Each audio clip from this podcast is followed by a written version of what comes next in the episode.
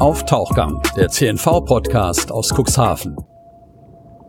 Willkommen beim Tauchgang-Podcast aus Cuxhaven, der Podcast, der euch das Nordseegefühl ins Ohr bringt. Mein Name ist Carla von der Deken und in dieser Folge beschäftigen wir uns mit dem Sommerhighlight, der Vermietung und Anmietung von Strandkörben. Was so ein Strandkorb im Jahr durchmacht und wie er restauriert wird, hört ihr nun in der aktuellen Auf Tauchgang-Folge mit Bertram Schulz.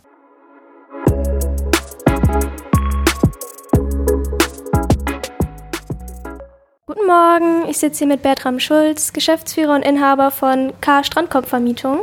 Hallo. Wollen Sie vielleicht noch ein bisschen was von sich selber erzählen, bevor wir starten? Ja, ich bin Bertram Schulz, bin 48 Jahre alt und habe seit 20 Jahren jetzt die Strandkorbvermietung Cuxhaven-Döse. Und wo stellen Sie Ihre Strandkörbe so genau auf?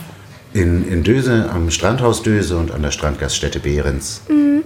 Da würde sich mir jetzt zum Beispiel die Frage stellen, wie das, äh, muss man da irgendwie Pacht zahlen, wenn man die Strandkörbe da aufstellt oder wie ist das da geregelt? Ja, wir zahlen Pacht an die, an die Kurverwaltung. Das geht pro Feld, also es gibt ja diese Strandfelder und mhm. pro Feld wird dann Pacht gezahlt. Ja, und im Sommer kommen viele Leute zu Ihnen und mieten sich die Strandkörbe. Wovon muss sich so ein Strandkorb im Sommer oder Winter dann erholen?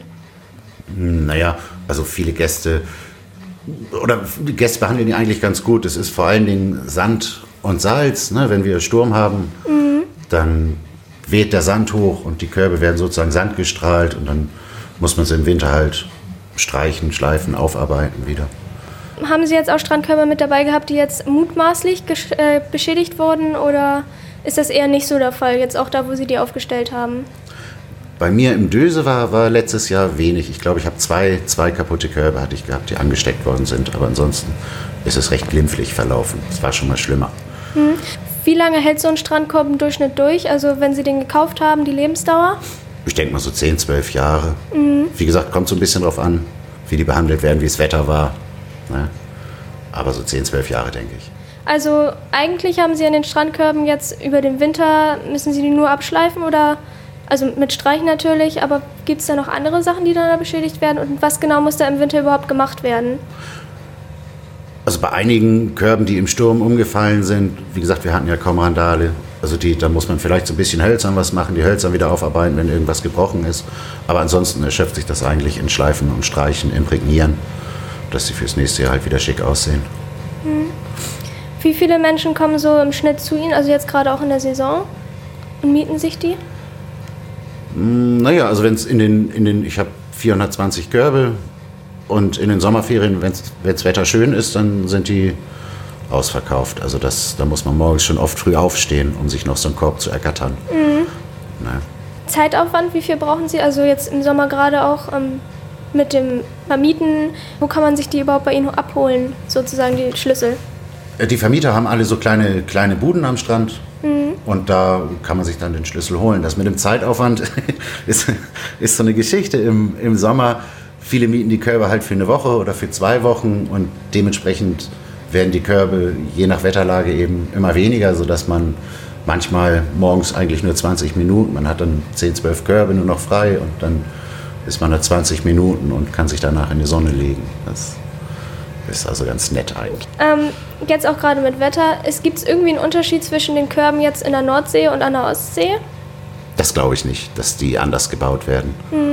Ne, vielleicht ist es bei uns durch, weil wir, ich glaube, mehr Sturm haben und die Luft wahrscheinlich ein bisschen salziger ist, haben wir vielleicht ein bisschen mehr zum Aufarbeiten. Mhm. Aber vom Material unterscheiden die sich eigentlich nicht. Und jetzt äh, zwischen den Strandkorbvermietungen, unterscheidet sich an den Strandkörben da noch was? Mm, also die, die Strandkorbvermieter haben die von wahrscheinlich unterschiedlichen Herstellern. Es gibt da einige, aber Ansonsten eigentlich nicht. Ein Strandkorb ist ein Strandkorb. Wo genau bekommen Sie Ihre Strandkörbe her? Ich bekomme meine aus Mölln von der Firma Eggers. Bertram Schulz übernahm die Firma, wenn man das zu diesem Zeitpunkt schon so nennen konnte, als es lediglich eine große Halle gab. Diese baute er zusammen mit seiner Familie und seinen Freunden stückchenweise auf. Am Anfang gab es in dem Gebäude nicht einmal eine Toilette. Die Halle ist in der Zwischenzeit sogar mit einem selbstgebauten Fahrstuhl ausgestattet, mit dem die Strandkörbe in die obere Etage gefahren und dort gelagert werden. Über den Zeitraum von 20 Jahren hat sich also so einiges verändert. Sie haben mir ja gerade schon erzählt, Sie führen das Geschäft jetzt seit 2000. Was ist so über die Jahre angefallen? Was hat auch gerade Sie persönlich so betroffen? Also ich habe einen ziemlich maroden Betrieb eigentlich übernommen. Die Körbe waren schon sehr kaputt. Dann musste ich, anfangs habe ich hier wirklich 18 Stunden gesessen und gearbeitet. Und so peu à peu, also eigentlich muss man dankbar sein, dass die Gäste damals nicht weggelaufen sind. Und so peu à peu haben wir das Ganze wieder aufgebaut. Wir haben eine große Familie, die haben immer mitgeholfen und sich beteiligt, sofern sie Zeit hatten. Ja, und dann peu à peu neue Körbe gekauft, das Ganze wieder in Schuss gebracht. Und jetzt sind wir dabei, wie gesagt, fürs 20-jährige Firmenjubiläum dann die Firma so ein bisschen in Schuss zu bringen, ein bisschen zu renovieren. Es wird Zeit, es hat gelitten in der Zeit. Ja, und jetzt geht's los. Und wie genau werden die Körbe eigentlich so an die Strände getragen? Also die werden ja abgeholt und wieder hintransportiert. Wie läuft das so ab? Genau, da haben wir lange Hänger, da passen acht Körbe rauf und dann werden die im Strand, je nachdem, also mit so einer, mit so einer Art Rikscha, mit so einer großen Sackkarre oder mit, da haben die Vermieter auch unterschiedliche Hilfsmittel. Ich habe so eine kleine, kleine Raupe, andere haben irgendwelche anderen technischen Geräte, die es ihnen erleichtert, die Körbe durch den Sand zu fahren. Na, dann ist man so ungefähr einen Monat, anderthalb Monate beschäftigt, die Körbe reinzustellen, aufzustellen und gleiche Zeit eigentlich auch wieder, um die rauszuholen. Wie ist das mit der Saison? Wann endet die und wann fängt die bei Ihnen so ungefähr an? Wir fangen immer zu Ostern an, sofern es das Wetter zulässt und hören so, also ich höre immer so Mitte Oktober auf. Ich versuche immer Mitte Oktober, natürlich auch wetterabhängig dann, die Körbe wieder reinzuholen. Sie hatten ja auch gerade letztes Jahr mit Corona, gab es da Schwierigkeiten? Ähm, wo lag da so die Hauptsaison in Anführungszeichen?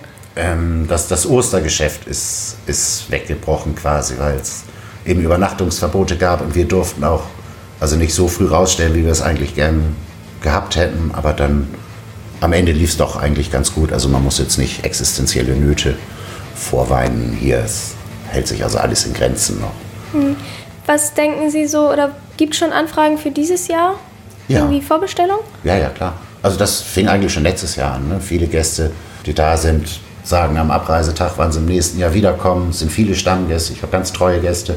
Und die wissen eigentlich schon, wann sie ihren Urlaub planen, wie sie ihren Urlaub planen und sagen es mir dann, oder es geht übers Internet viel, telefonisch funktioniert es auch. Also da fängt jetzt so langsam der Bürokram an. Also so langsam muss man planen. Das hört sich ja dann nicht so an, als hätten Sie für dieses Jahr irgendwie Sorgen, dass es dann zumindest nicht so gut läuft wie letztes Jahr. Ja, also Sorgen habe ich schon. Ich habe schon Sorge, dass sich das alles mit dieser Corona-Geschichte weiterzieht. Mhm. Sollte es jetzt im Sommer wirklich klappen mit den Impfungen und die Leute auch fleißig mitmachen, dann denke ich, gibt es da keine Probleme. Ich meine, ist auch in unser aller Interesse. Es ist ja nicht nur meins, sondern es ist auch für die Gäste wichtig, dass man irgendwie gesund durchs Jahr kommt. Und dann denke ich, läuft es schon. Ja, klar, das kann man Ihnen auch nur hoffen. Ja, ich bin da auch irgendwie optimistisch. Ich bin niemand, der jetzt da steht und jammert oder so. Das, ich bin ein fröhlicher Mensch und eigentlich mache ich mir da keine Sorgen. Wenn es nichts Außergewöhnliches gibt, denke ich, kommen wir durch den Sommer. Mhm. Auf jeden Fall dann viel Glück fürs kommende Jahr und behalten Sie Ihren Optimismus. Ja, vielen Dank. Dankeschön. Danke, tschüss. Tschüss.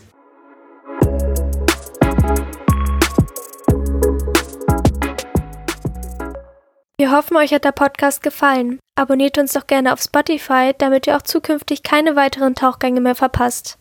Außerdem habt ihr die Möglichkeit, uns auf Facebook, Instagram und cnv-medien.de zu folgen. Wenn ihr mehr aus Cuxhaven hören wollt, dann hört euch doch gerne auch die letzte Folge an, in der ich das Podcast-Team mit zu einem Schnack mit Deichexperten Thorsten Heitsch nimmt. Und in der kommenden Woche nehmen wir euch mit auf eine Wattwanderung. Habt ihr von Podcasts immer noch nicht genug? Dann laden wir euch herzlich zu unserem News-Podcast ein, in dem euch täglich die aktuellen Nachrichten gelesen werden.